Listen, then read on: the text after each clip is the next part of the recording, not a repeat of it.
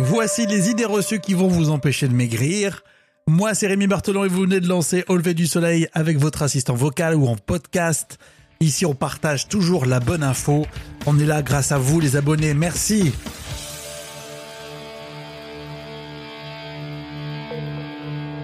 Au lever du soleil avec Rémi.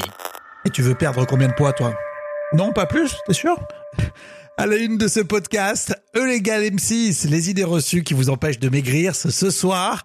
Et euh, justement, Mac Lesguy était l'invité sur RTL. Mauvais régime, à base de thé vert, de citron, d'ananas en pensant que ça peut corriger des excès. On a voulu le vérifier scientifiquement. On a pris l'ananas, considéré universellement comme un brûleur de graisse, et on a voulu voir si effectivement il brûlait des graisses. On fait une expérience révélatrice. On fait du jus d'ananas bien frais, on met dedans une plaquette de beurre, et puis on regarde 24 heures plus tard ce qui se passe. Et là, je coupe et euh, vous verrez le résultat ce soir.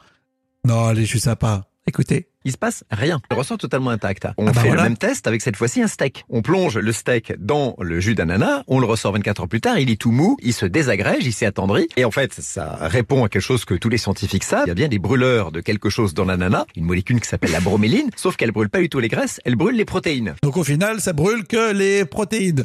Euh, après le confinement, je sais pas si vous êtes comme moi, on veut perdre un petit peu de poids. On s'est dit, ce serait bien de boire beaucoup d'eau. On dit bon écoutez, si on boit beaucoup, on fait beaucoup pipi. Si les graisses sortent par le pipi, on va le voir. J'ai été chercher un, un échantillon de, de ma propre urine, on a rajouté de l'huile dedans, on mélange et qu'est-ce qu'on voit? Que ça ne se mélange pas. Et voilà, alors c'était pendant la matinale sur RTL avec euh, Yves Calvi et Isabelle Morini-Bosque. Petite anecdote, écoutez. Alors que 45% Il m'avait grillé de des très bonnes saucisses.